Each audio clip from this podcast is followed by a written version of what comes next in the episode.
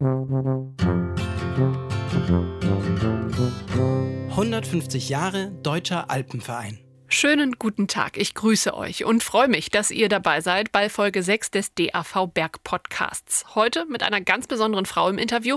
Die Extrembergsteigerin Dörte Pietron steht uns Rede und Antwort. Dabei erzählt sie ausführlich von ihren Erlebnissen nicht nur beim Bergsteigen, sondern auch von ihren Erfahrungen als eine der wenigen Bergführerinnen Deutschlands.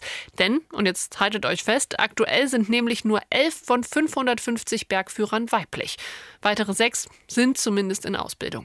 Dörte erzählt aber nicht nur von ihrem Beruf, sie schwärmt auch von ihrem Lieblingsberg in Patagonien, dem Cerro Torre, dem sogenannten unmöglichen Berg, der, so findet Dörte, einfach so schön ist, dass sie ihn unbedingt besteigen wollte. Auch ein Motiv für so eine krasse Tour.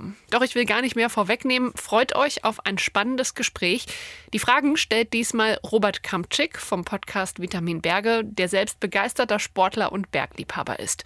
Bühne frei also für Dörte und Robert. So, herzlich willkommen heute hier aus dem Allgäu. Es hat gestern erst geschneit oder heute früh, glaube ich. Und es ist alles weiß, wunderschönes Wetter und trotzdem sitzen wir hier drin und ich freue mich riesig, dass äh, gegenüber eine für mich, also ich, wir hatten gerade drüber geredet, ich war fast vor genau zehn Jahren äh, in Patagonien und da hat sie einen Berg erklommen, erklommen ähm, wo ich gesagt habe, nee, das ist eigentlich unmöglich. Und deswegen freue ich mich umso mehr, dass heute die äh, Dörte Pietron äh, bei mir im Podcast ist. Und ja, hallo Dörte. Hallo, hallo. Vielen Dank. Erzähl doch mal ganz kurz für die Leute, die dich noch nicht kennen, wer bist du, wo kommst du her und was machst du eigentlich? Ich bin die Dörte. Ich komme ursprünglich aus Heidelberg und bin jetzt über Patagonien, Dolomiten, Innsbruck im Allgäu gelandet. Ähm, ich habe erst Physik studiert und habe das auch fertig gemacht und habe dann danach angefangen, die Bergführerausbildung zu machen und bin eigentlich seitdem beruflich als Bergführerin unterwegs und ja, es wird immer gesagt, Hobby zum Beruf gemacht. Das stimmt so halb, weil man natürlich als Bergführerin jetzt nicht unbedingt die Sachen klettert, die man selber gerne machen würde, aber es ermöglicht mir halt einfach so viel oder so wenig zu arbeiten, wie ich möchte und noch möglichst viel Zeit selber in den Bergen verbringen zu können. Bevor wir auf das Thema Bergführung kommen, also Heidelberg Alpinismus oder Alpen, Patagonien, das ist ja schon ein Unterschied. Also Heidelberg ist jetzt äh, nicht bekannt für die herausfordernden Nordwände. Ich weiß, dass es da eine Himmelstreppe gibt, glaube ich, oder so. Die berühmte Himmelsleiter, ja. Ja, Himmelsleiter. Auf dem Königsstuhl. Aber das ist natürlich was anderes als jetzt zum Beispiel Cerro oder sowas. Ähm, wie ist das gekommen, dass du quasi vom Mittelgebirge ins Hochgebirge gekommen bist? Ja, ich habe ziemlich spät angefangen mit dem Ganzen. Eigentlich erst, als ich schon angefangen habe zu studieren. Und äh, meine Mutter hat angefangen, Skitouren zu gehen mit den Nachbarn und fand das ganz toll und meinte dann, ich müsste das unbedingt auch mal ausprobieren, weil sie dachte, dass mir das bestimmt gefallen würde. Und äh, da hatte sie recht. ich habe dann einmal damit angefangen, habe ich dann irgendwie den ganzen Winter ganz viele Skitouren gemacht und die Leute, mit denen ich da unterwegs war, die haben mich dann auch zum Klettern mitgenommen und haben mir quasi das Klettern beigebracht. Und als ich damit einmal angefangen habe, ähm, haben sich die Prioritäten zwischen jetzt Physikstudium und Klettern ziemlich schnell verschoben und ich war eigentlich jede freie Minute dann draußen unterwegs. Und das andere, also einmal Mittelgebirge, Hochgebirge, aber das andere, Diplomphysikerin und jetzt Bergführerin. Wie passt das zusammen? Also hast du dann äh, gesagt, okay, Physiker ist jetzt nicht mehr so mein Ding oder hat sich das hm. einfach ergeben? Ja, also die Physik, ich wollte schon immer Physik studieren. Das ist schon immer das gewesen, was mich total interessiert hat und das ist auch weiterhin so. Ich habe nur dann irgendwann gemerkt, dass ich, wenn ich in der Uni bin oder auch im Labor bin, dass ich dann die Berge mehr vermisse, als wenn ich draußen beim Klettern bin, die Uni vermisse. Und ähm, es ist jetzt nicht so, dass die Physik mich nicht mehr interessiert. Ich lese auch gern darüber oder beschäftige mich hobbymäßig damit, aber ich habe einfach für mich entschieden, dass das Klettern das ist, was mir irgendwie persönlich wichtiger ist und dass ich das voll und ganz machen will. Kommt dir denn die Physik so ein bisschen beim Klettern zugute? Also ich meine, bis auf jetzt das Thema Schwerkraft und wenn man daneben tritt?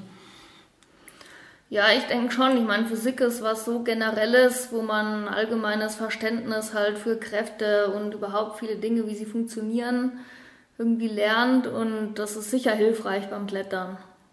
Also es ist, glaube ich, hilfreich für alles. Physik ist so universell anwendbar, dass es eigentlich für fast alles irgendwie nützlich ist.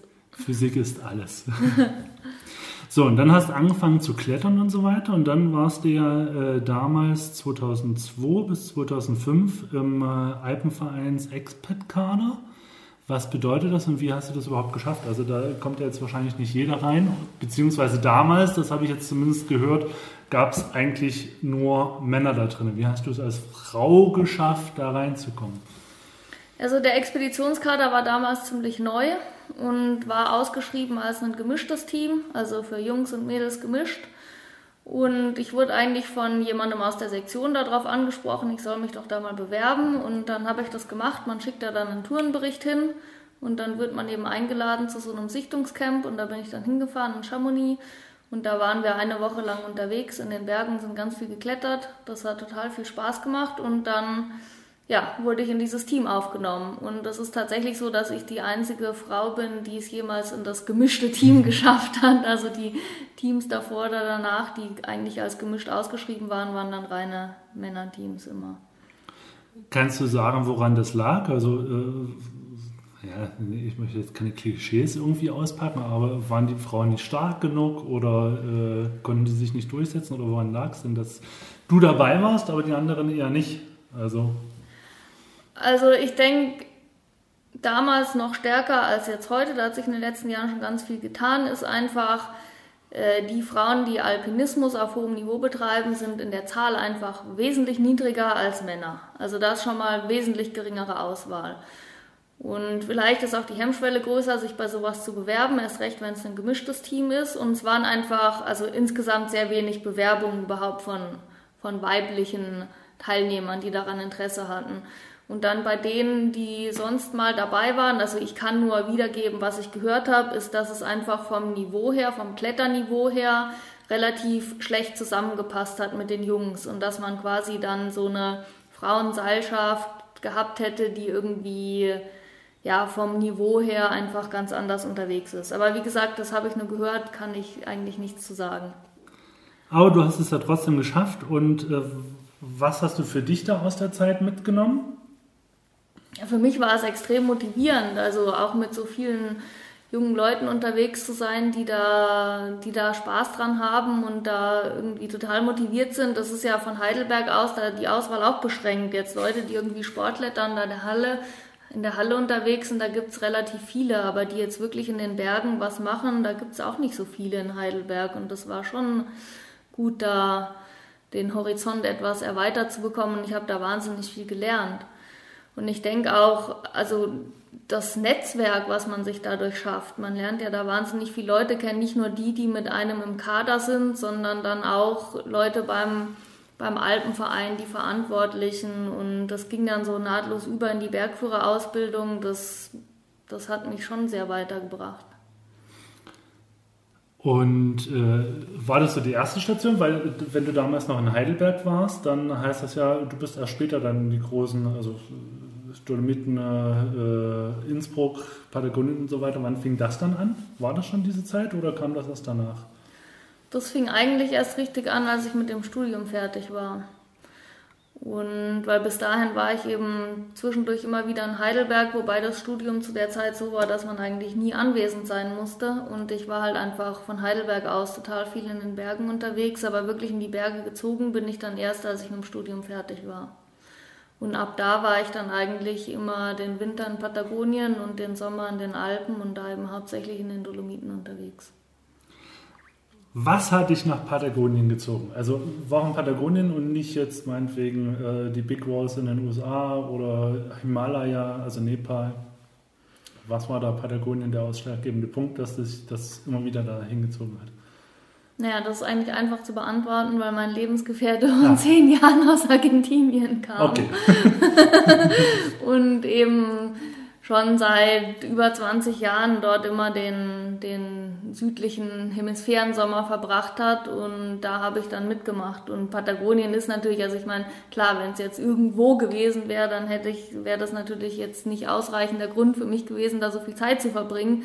Aber Patagonien ist zum Bergsteigen halt genial. Also es ist zwar anstrengend mit dem schlechten Wetter und dem permanenten Wind, Aber wenn es halt mal gut ist, dann ist es dafür auch richtig gut. Und die Berge, die da rumstehen, die sind einfach einmalig. Also ich meine, klar, im Himalaya gibt es auch geniale Berge, die total faszinierend sind, aber da ist einfach die Anreise und die ganze Logistik so viel komplizierter als in Patagonien, dass das immer ein Riesenaufwand ist. Und Patagonien, finde ich, ist eine ganz gute Mischung zwischen jetzt Alpen und den wirklich richtig hohen Bergen im Himalaya, weil man hat große Wandhöhen und es ist auch einsam, es ist jetzt nicht diese ganzen Hütteninfrastruktur und Seilbahn, die es einem in den Alpen so leicht macht sondern schon eine richtig ernsthafte Kletterei, auch gerade durch das Wetter und das Klima dort, aber es ist halt nicht mit diesem logistischen Aufwand verbunden, den man jetzt im Himalaya hat und man spart sich auch das ganze Akklimatisieren und die Höhe und kann eben dadurch einfach mehr schwer klettern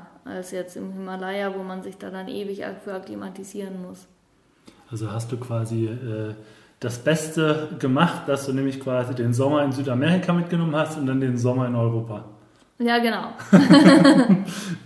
also dem Skifahrer würde das jetzt nicht so gut gefallen, aber da ich hauptsächlich aufs Klettern und den Fels spezialisiert bin, war das für mich perfekt. Äh, wir hatten damals, also als ich mit meinem Vater zusammen in Patagonien war, da hat man halt so gesagt, dieses, eigentlich sind das ja die Alpen so über 3000 Meter, aber einfach auf 100 Meter Meereshöhe. Also in Patagonien ist alles ein bisschen tiefer, aber genauso schroff oder sowas, wie man es in den Alpen ab quasi zweieinhalb, 3000 findet. Mhm. Kann man das so ein bisschen vergleichen oder? Ja, man kann es schon vergleichen. Also ich meine, die Gletscher und so gehen ja bis auf Meereshöhe runter in Patagonien. Und auch die Baumgrenze ist viel niedriger, die ist schon irgendwo bei, weiß gar nicht, 800.000 Meter irgendwie so. Und von daher, von der Vegetation her und so, merkt man schon, dass jetzt die Höhenstufen versetzt sind im Vergleich zu den Alpen. Aber klar, jetzt die maximale Höhe von den Bergen sind relativ, ist relativ ähnlich. Aber man hat da eben sehr hohe Wandhöhen. Also ich meine, in den Alpen findet man auch schon mal irgendwie Wandhöhen über 1000 Meter, aber jetzt, dass man irgendwie so ein Cerro Torre oder Fitzroy Ostwand, die halt echt 1600 Meter den Mega-Granit haben, das findet man in den Alpen jetzt eher nicht so. Da muss man dann irgendwie zum Trango Tower nach Pakistan, der halt über 6000 hoch ist, wo man dann eine Woche erstmal hinlaufen muss. Und in Patagonien ist sowas eben einfach zu erreichen, auch jetzt in den Torres del Paine zum Beispiel. Der Cerro Torre, das ist ja diese berühmte Felsnadel quasi, wo dann oben so ein richtig grässlicher Eispilz eigentlich drauf ist, der mir so, wo ich denke, so, warum bricht der nicht ab einfach? Ähm, und da äh, gibt es ja äh, auch das Buch Der unmögliche Berg und die Geschichte mit Maestri, Meister, Meister, doch Maestri, Maestri und die Kompressorroute, wo das Ding immer noch oben hängt und alles das. Äh, du warst ja die erste Frau, die die Westwand durchstiegen hat. Mhm, genau. Warum macht man das? Ja, weil der Berg, also es ist der schönste Berg, den ich je gesehen habe. Also ganz sicher. Und der ist halt einfach total faszinierend. Der ist wahnsinnig formschön, diese Nadel und oben der Eispilz, der sieht ja fantastisch aus. Also wenn man dann Von klettern muss. Zumindest. Ja, ja, also aber da entstehen ja in diesen Eispilzen Formationen, die kennt man sonst gar nicht. Das ist wie durch so ein Märchenland aus Zuckerwatte zu klettern. Das ist total verrückt. Und die Westwand, die ist jetzt also ich würde mit, mit Sicherheit, das ist die beste Eisroute, die ich je geklettert bin, auf den schönsten Berg, die, den ich je gesehen habe. von daher schon mal sehr lohnend.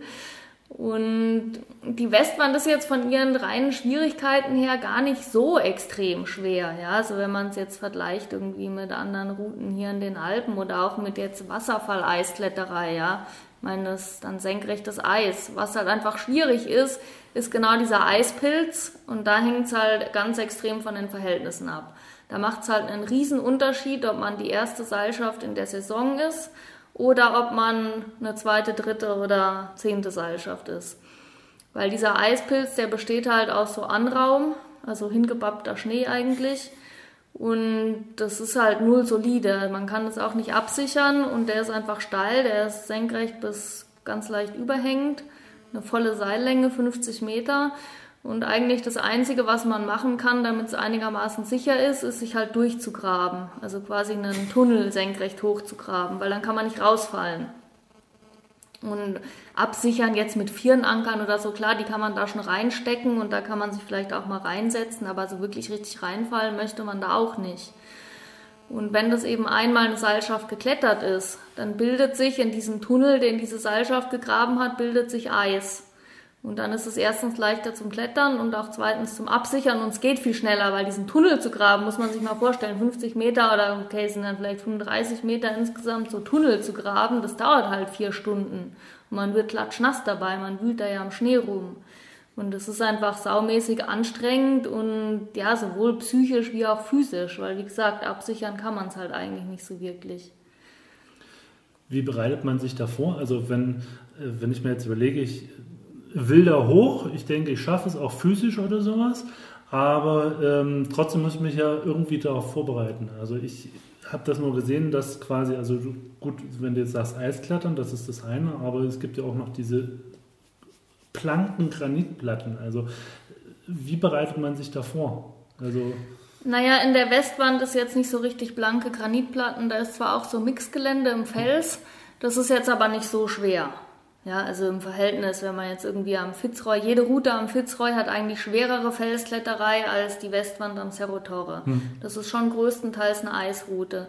Was halt an der Westwand am Cerro Torre die Schwierigkeit ist, ist, dass man relativ lange braucht, bis man mal am Einstieg ist weil der Einstieg ist, zeigt ja quasi zur Westseite, also zum Inlandeis hin. Und man kommt von Chalten, also von Osten, und muss eigentlich erst einmal komplett um den Berg außen rum, bis man mal am Einstieg ist. Und ich meine, da hinzukommen, da braucht man auch schon einigermaßen Wetter für. Normalerweise in Patagonien hat man halt oft 80, 100 km/h Wind, wo man sich kaum noch auf den Füßen halten kann. Das ist eigentlich fast jeden Tag so. Und man braucht einfach ein relativ langes schön Wetterfenster, um das angehen zu können. Und das ist eigentlich so die Krux, die Taktik ist eigentlich die Krux. Also wenn man den technischen Schwierigkeiten gewachsen ist, da muss man sich sehr gut überlegen, also erstens, was man braucht, dass man nicht mehr zu viel unterwegs ist, weil das macht einen eben langsam. Und dann muss man sehr genau den Wetterbericht anschauen und sich die richtige Taktik überlegen. Und klar, jetzt von der Vorbereitung her, ich meine, wenn man die, die technischen Schwierigkeiten klettern kann, Normalerweise, also ich meine, was dann natürlich noch wichtig ist, ist die Kondition, um wirklich so viele Tage am Stück den ganzen Tag unterwegs sein zu können, weil das hat man hier jetzt in den Alpen auch nicht so. Ja, da hat man eigentlich immer, okay, man geht auf eine Hütte und dann schläft man da gemütlich und klettert einen Tag und dann ist man wieder unten. Während dort ist man halt wirklich dann mal drei, vier Tage unterwegs mit Biwak und Kochen und jeden Tag den ganzen Tag sich bewegen und das ist, denke ich, eher das Ungewohnte, wenn man jetzt aus den Alpen kommt. Und geht man dann aber auch, äh, so wie man es kennt aus äh, Geschichten und so weiter, mit Basislager und so weiter, also mit einem großen Rucksack in einem Basislager und von dort dann auf ein höheres Lager und dann auf einen Gipfel oder unten Zelt, einen Tag hoch und dann wieder runter und dann zurück.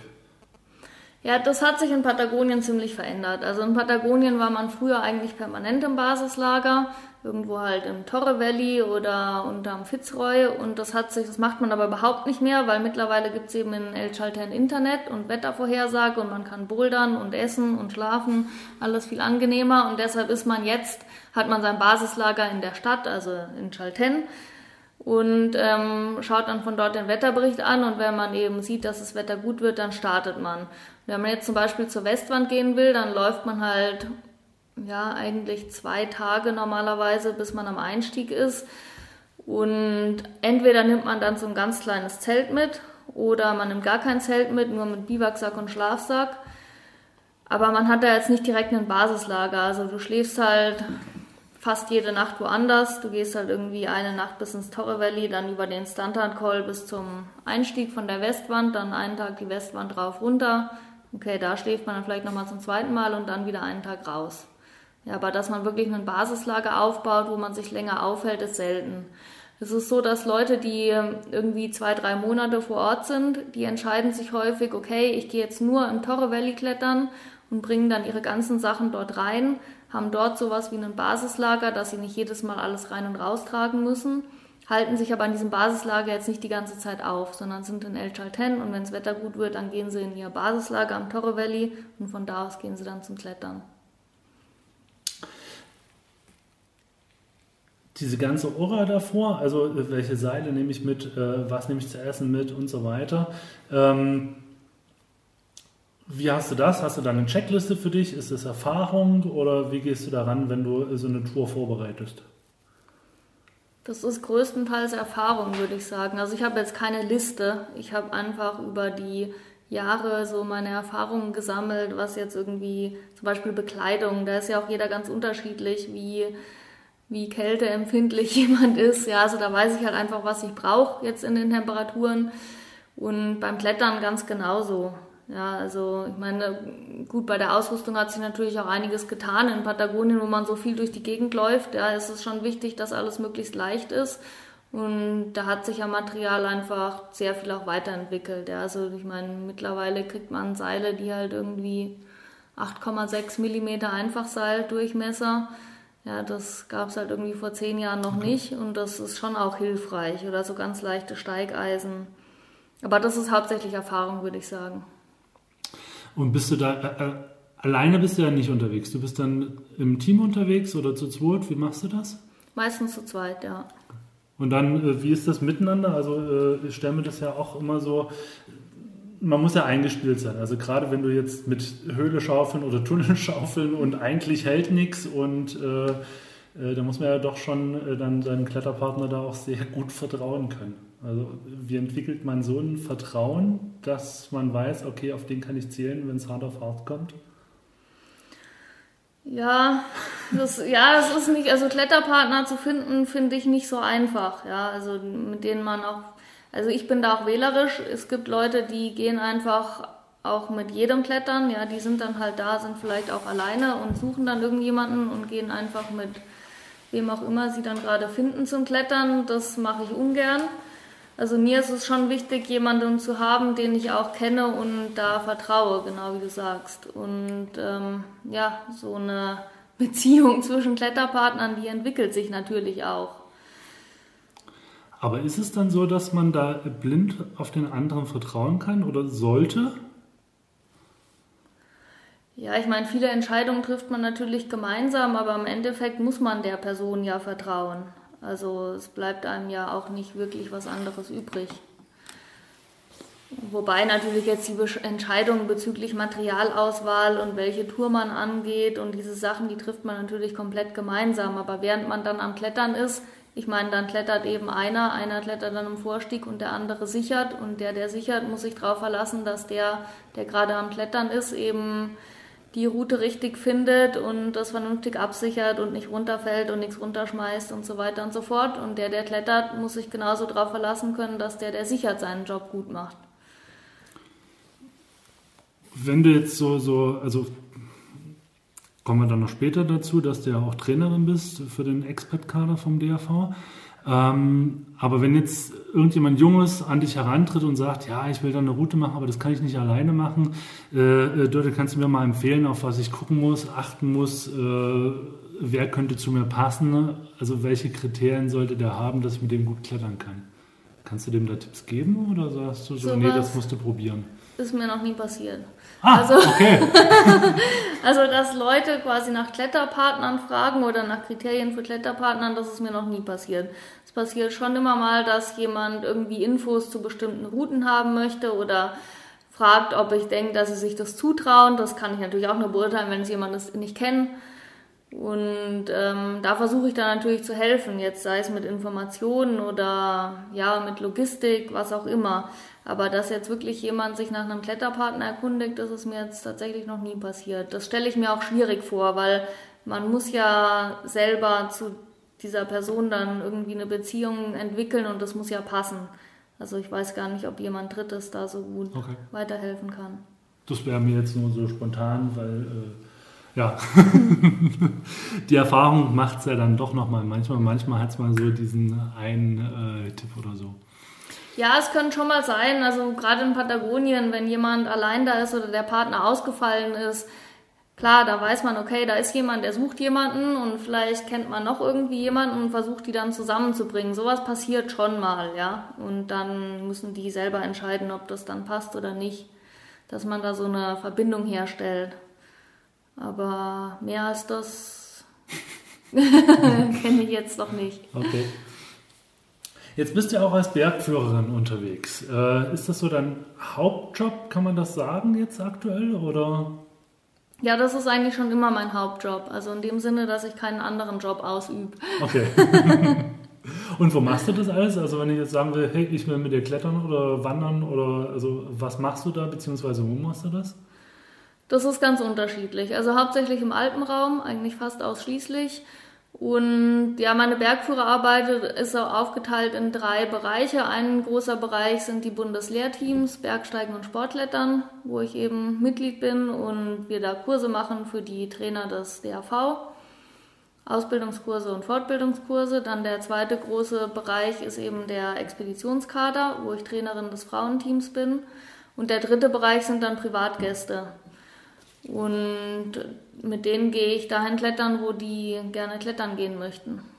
Wer sind da deine Gäste? Also wäre ich jetzt der typische Gast für dich, äh, der eher Klettern so semi-optimal kann? Oder sind das doch eher Leute, die mehr wollen? Das ist ganz unterschiedlich. Aber es sind, also meine Privatgäste ist hauptsächlich schon Mehrseillängenklettern im alpinen Fels. Also und vom Niveau her ganz unterschiedlich, von drei bis, sagen wir mal, acht ungefähr. Also es gibt auch immer mal jemand, der in den Dolomiten zum Beispiel irgendwie mal eine schwere Tour machen will, die er sich nicht alleine traut. Und dann habe ich aber auch Privatgäste, die immer wiederkommen, wo ich was mit der ganzen Familie zusammen mache und man da ja einfach unterwegs ist. Und ja, ganz unterschiedlich. Cool. Und ähm, das hatte ich vorhin schon so ein bisschen erwähnt, das würde mich schon mal interessieren. Gibt es dann auch diese männlichen Gäste, die äh, dann sagen, hey, jetzt buche ich mir meine Bergführerin und der zeige ich es mal.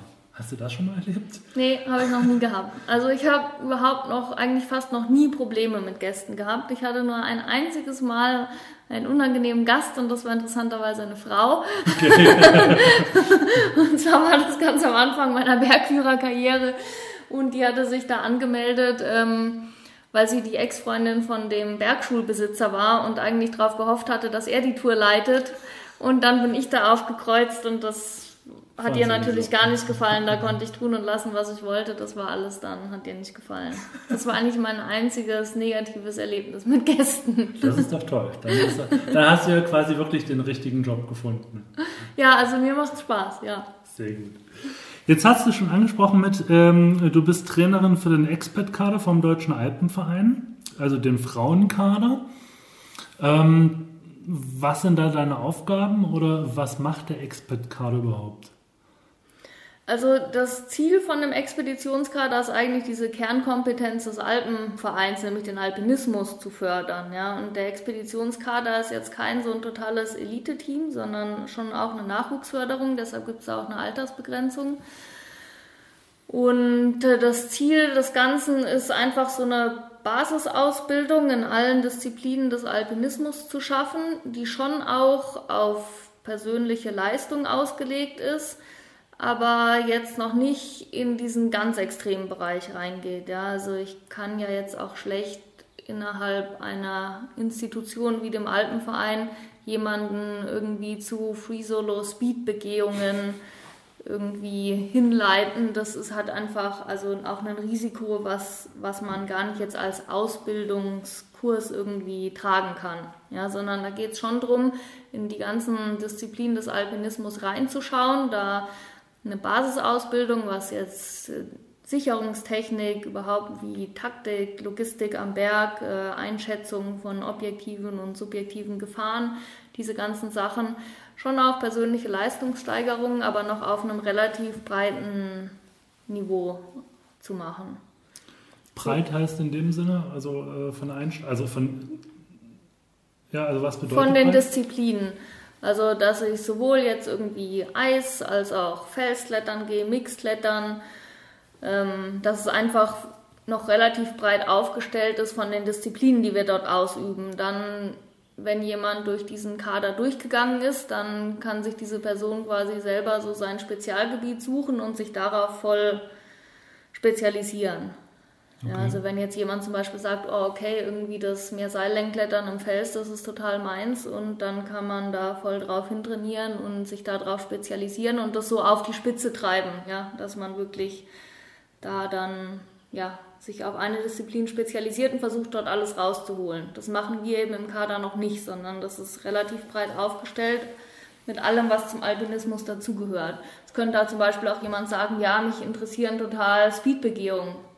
Und ich fange jetzt irgendwie an, die Nordwände irgendwie ähm, Speed begehen zu wollen oder was auch immer. Aber diese Spezialisierung und das, ja, auch das dann auf die Spitze zu treiben, das macht danach jeder selber.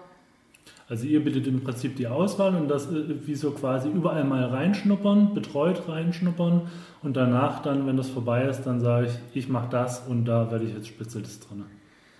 So ungefähr, wobei reinschnuppern ähm, könnte auch missverstanden werden, weil es wird ja schon bei der Auswahl relativ viel vorverlangt, ja, an Können. Also ja. das sind ja, ist jetzt nicht irgendwie, dass da die Mitglieder von dem Expeditionskader, die sind schon in allen Disziplinen auf ziemlich hohem Niveau unterwegs. Und das ist jetzt schon, also reinschnuppern, vielleicht nicht ganz der richtige Ausdruck. Man versucht schon, die einzelnen Disziplinen irgendwie zu vertiefen und sich dort auch ganz gezielt zu steigern. Aber es wird eben noch nicht so irgendwie auf die totale Spitze getrieben. Was müssen die Leute da mitbringen, damit die sich überhaupt eine Chance haben, da reinzurutschen? Also erstmal müssen sie eben auch in all diesen Disziplinen schon Erfahrung haben, sowohl jetzt im Bereich Hochtouren, wie auch alpines Felsklettern, wie auch Eisklettern, wie auch Mixklettern. Und vom Kletterniveau her würde ich mal sagen, also man muss mal mindestens irgendwie beim Sportklettern einen Achter oder vielleicht sogar eher ein bisschen Richtung den neunten Grad klettern können. Und im Eis ist es ganz unterschiedlich. Also da gibt es Leute, die haben noch ganz, ganz wenig Erfahrung, die aber gut Felsklettern können, die steigern sich dann extrem schnell, aber es gibt auch Leute, die meist schon total viel gemacht haben. Bei dem klassischen Alpinismus, also Hochtouren, ist es so, da kann man halt nur bedingt was in so kurzer Zeit jetzt an Erfahrung dazu lernen. Also da muss schon was vorhanden sein, dass man schon viel in so alpinem Gelände unterwegs war, denn da gehört einfach viel Erfahrung dazu und selbst wenn man jetzt ein guter Sportkletterer ist, kann man sich diese Erfahrung nicht in zwei Jahren so plötzlich irgendwie aus dem Hut zaubern. Ja. ja, da muss man einfach in dem Gelände unterwegs gewesen sein. Und wie läuft das dann ab? Also ich bewerbe mich, habe eine bestimmte Vorkenntnis quasi, ich bewerbe mich bei euch und dann gibt es Sichtungs Wochenenden oder äh, ist es dann so wie bei Deutschland sucht den Superkletterer oder also wie läuft das da ab? Ja, also man bewirbt sich mit einem Tourenbericht beim Alpenverein und dann wird eben eine Auswahl von den Bewerbern eingeladen zu einem Sichtungscamp. Das ist immer eine ganze Woche lang und findet meistens in Chamonix statt. Und wir versuchen das so zu gestalten, dass das eben nicht nur eine Auswahl ist, sondern auch einen Kurscharakter hat und man auch sehr viel irgendwie beim Klettern einfach unterwegs ist, sodass alle was davon haben, auch die, die da nicht in den Kader aufgenommen werden. Weil bei dem Sichtungscamp sind meistens irgendwie 14 Leute ungefähr dabei und in den Kader aufgenommen werden dann aber nur sechs. Das mhm. heißt, die meisten werden also nicht in den Kader aufgenommen und auch für die soll diese Woche was bringen. Also wir fangen da immer an mit so einer Grundausbildung im Fels und im Eis und versuchen dann aber auch möglichst viel Touren zu klettern, weil während des Kletterns kann man eigentlich am meisten auch lernen direkt. Und die Teilnehmer klettern da alle selber, also da wird alles vorgestiegen von den Teilnehmern und auch Orientierung, wie finde ich zu der Route hin und diese ganzen Sachen, das machen alles die Teilnehmer selber und wir sind als Ausbilder quasi unterstützend dabei, ja, also anleitend unterstützend, aber es ist jetzt nicht so, dass es Führungstouren sind, wo wir vorausgehen und die Teilnehmer kommen hinterher. Und das ist eben eine ganze Woche lang. Und während dieser Woche findet auch die Auswahl statt. Das ist natürlich schon auch ein bisschen stressig für die Teilnehmer, weil die das ja wissen. Mhm. Wobei wir versuchen, diesen Druck möglichst rauszunehmen und wählen dann eben am Ende das Team aus. Und da ist natürlich entscheidend, wie gut man jetzt klettert und wie gut man sich in dem Gelände bewegt. Aber es ist eben auch genauso die Teamfähigkeit entscheidend, weil es hat sich halt herausgestellt, wenn ich in so einem Team jetzt irgendwie ein, zwei Leute habe, die da eigentlich überhaupt keinen Bock auf so Teamsachen haben, ja. die eigentlich einfach selber allein unterwegs sein wollen, dann bringt es halt auch niemanden weiter, weil so ein Team entwickelt sich am besten, wenn die Leute sich gegenseitig motivieren und auch gegenseitig pushen und da gehört eine gewisse Teamfähigkeit eben auch dazu. Ich als Unbedarfter muss ich immer wieder sagen, was das Thema Klettern, Hochtouren oder ähnliches betrifft, was ist ein Tourenbericht? Ist das sowas, was ich auf meinem Blog schreibe oder ist das äh, mein Tagebüchlein über meine Gipfelerfolge?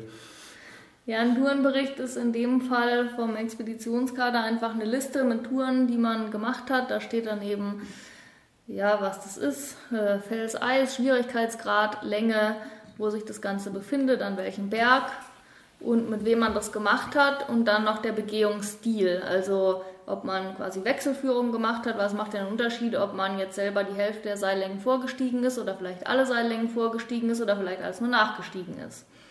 Und das gehört da rein in so einen Tourenbericht. Okay.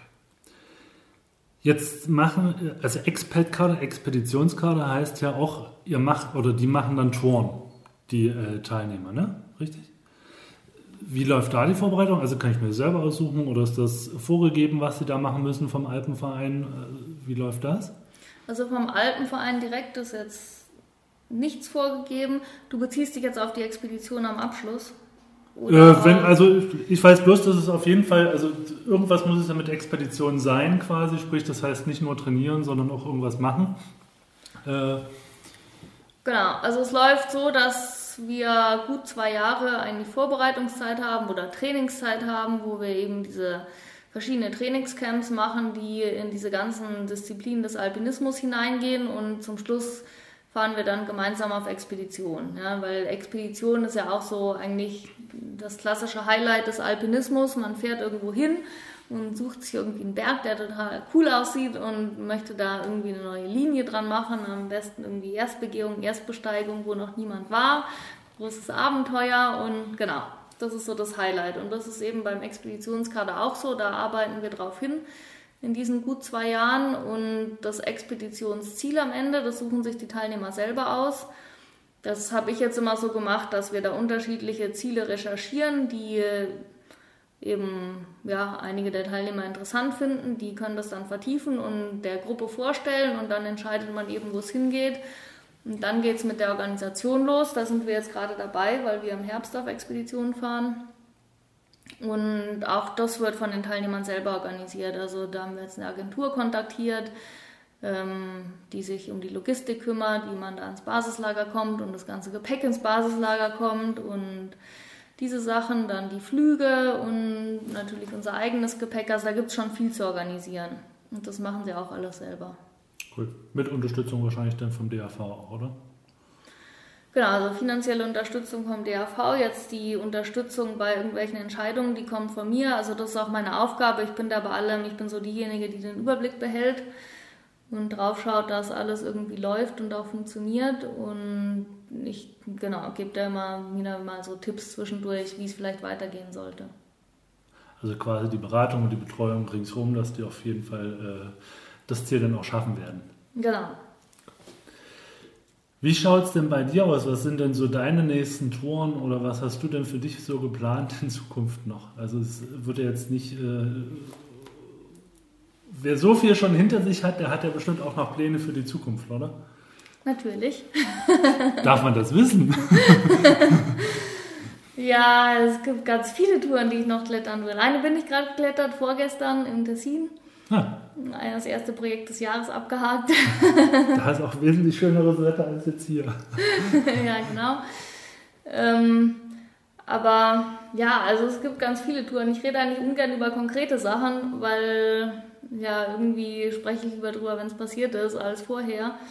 Aber generell, also ich habe eher so verkehrt rum angefangen. Ich habe eher so mit Bergsteigen, Alpinismus und so angefangen und habe mich in den letzten Jahren mehr aufs Felsklettern irgendwie konzentriert. Normalerweise macht man es andersrum, aber egal. Und ähm, ja, meine Ziele, da gibt es ganz viele. Also in den Alpen irgendwie Mehrseillängetouren im Fels hauptsächlich oder Klar, auch in Patagonien gibt es noch viele Sachen, die ich machen will. Es gibt auch ganz viele Orte, an denen ich noch nicht war, wo ich gerne hin möchte. Und da gibt es schon noch einiges. Jetzt sind wir in Allgäu, in der Nähe von Kempten, oder so zwischen Kempten und Lindau. Hast du jetzt den Spot, wo man hingehen sollte, wo man innerhalb von zwei Stunden ist, äh, wo du sagst, äh, das sollte jeder mal geklettert haben? Ich kenne mich hier noch überhaupt gar nicht ah, okay. aus. ja gut, aber Tessin, Tessin, wie weit ist das? Äh, zweieinhalb Stunden, Vier oder? Stunden. Echt? Das ja, ist viel? Ist doch, okay. doch so weit. Über San Bernardino dann, oder? Ja, genau. Ja. Ja, Tessin ist schon weit. Ja, wir sind da super surreal geklettert, sehr schöne Route, kann ich nur weiterempfehlen. Sehr gut, da habe ich doch noch den Tipp. Okay, da schon mal vielen Dank für das bisher. Und jetzt äh, kommen einfach noch ein paar Fragen, die einfach jeder Gast bei mir gestellt bekommt. Eine kurze Frage, Antwort, solange du magst. Und die erste Frage, das ist für mich die wichtigste, Berge oder Meer und warum? Ja, Berge, ganz klar für mich. Ähm, weil es mir mehr Spaß macht, in den Bergen zu sein. Ich fühle mich da mehr zu Hause. Und ich mag schon auch diese großen, weiten Landschaften, wie jetzt Meer. Das ist ja irgendwie so was ganz Klares, Einfaches. Meer, Horizont, Strand. Ähm, aber die Berge haben irgendwie, sind vielschichtiger für mich aus meiner Perspektive. Es ist irgendwie komplexer, dreidimensionaler. Ist für mich spannender. Okay. Wie würdest du deine Zeit auf einer einsamen Hütte am Berg verbringen, wenn du drei Monate da wärst? Kommt drauf an, was man da alles machen kann. Ähm, also wenn man klettern kann, würde ich natürlich klettern gehen. Ansonsten würde ich Handstand machen, dehnen und mir was zu lesen mitnehmen. Am liebsten über das Universum, seinen Ursprung und dessen Sinn und Unsinn. The Big Bang Theory? ja. Sonnenaufgang oder Sonnenuntergang? Sonnenaufgang.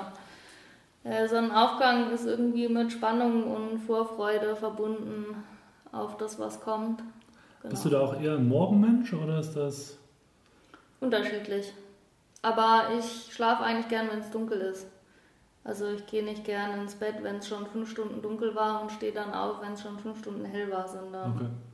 also quasi lieber, mit der Sonne. Ja, genau. Gut, dass jetzt Sommer wird. Ja. Dein Gadget, äh, was in den Bergen nicht fehlen darf. Also ohne was gehst du nie in die Berge. Also bei mir ist es zum Beispiel immer das Handy. Downjacke. Downjacke. Auch im Sommer? Auch im Sommer. Ich habe immer eine Downjacke dabei. Okay. Und trotzdem bist du so gerne im Eis, äh, bei Windböen bis zu 100 Kilometer? Ja, wenn es so windig ist, dann klettert man ja nicht. Aber mit der Downjacke kann man eben auch im Eis bequem unterwegs sein. Okay. Gibt so, also die Frage, äh, deine Top 3 Blogs oder Ressourcen, also Magazine, Fernsehsendungen, äh, was liest du gerne oder wo holst du die Inspiration oder hm. liest du Zeitschriften? Nee, Zeitschriften Blogs? lese ich. Also Zeitschriften, die ich lese, sind eigentlich Berg und Steigen. Die einzige, die ich regelmäßig lese. Da geht es aber mehr um ja, aktuelle Themen, die jetzt vielleicht für Bergführer interessant sind bezüglich Sicherheit bezüglich Neuerungen im Material oder rechtliche Sachen, also eher Fachwissen. Da geht es jetzt weniger um irgendwelche ja, Infos zu Touren. Also Infos zu Touren, dadurch, dass ich viel in den Dolomiten unterwegs bin, ist Planet Mountain, weil die ganz viel über Touren in den Dolomiten veröffentlicht haben. Dann Wetterseiten. also das ist eigentlich. Welche kannst du da empfehlen? Ja, das Bergwetter vom Alpenverein. So als Übersicht über die Wetterlage und den ganzen Alpenraum ist sehr gut. Und ansonsten benutze ich noch viel MeteoBlue. Hast du irgendwo eine Buchempfehlung, wo du sagst, das sollte jeder ähm, mal gelesen haben, der gerne klettert oder ähm, auch, ich nenne es extremer klettert.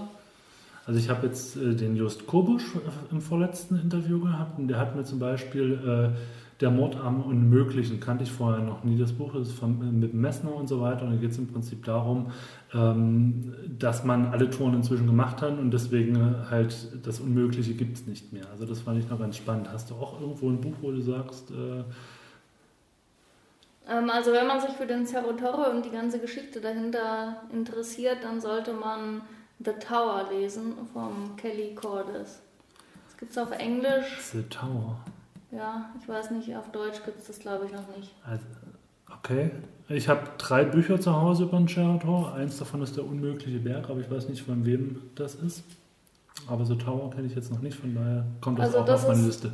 Relativ neu und sehr gut recherchiert. Also Kelly war lange in Patagonien, also ist dort auch viel geklettert selber, kennt sehr viele aus der Szene, war auch hier in Europa und hat mit, mit sehr vielen Leuten, die dort eben involviert waren, gesprochen persönlich. Also das ist echt sehr gut recherchiert und auf dem neuesten Stand. Cool. dann kommt das auf jeden Fall bei mir noch in meinen Warenkorb. Was empfiehlst du gegen Bergweh? Du bist hier im Allgäu und sehnst dich nach den äh, großen Wänden. Was tust du dagegen? Träumen, Träumen und Pläne schmieden. Sehr gut. Und die letzte Frage, wem würdest du denn gerne mal als Gast hier im Podcast hören? Also wo sagst du, der wäre vielleicht mal wirklich so ein Kandidat, der hat auch was Interessantes zu erzählen?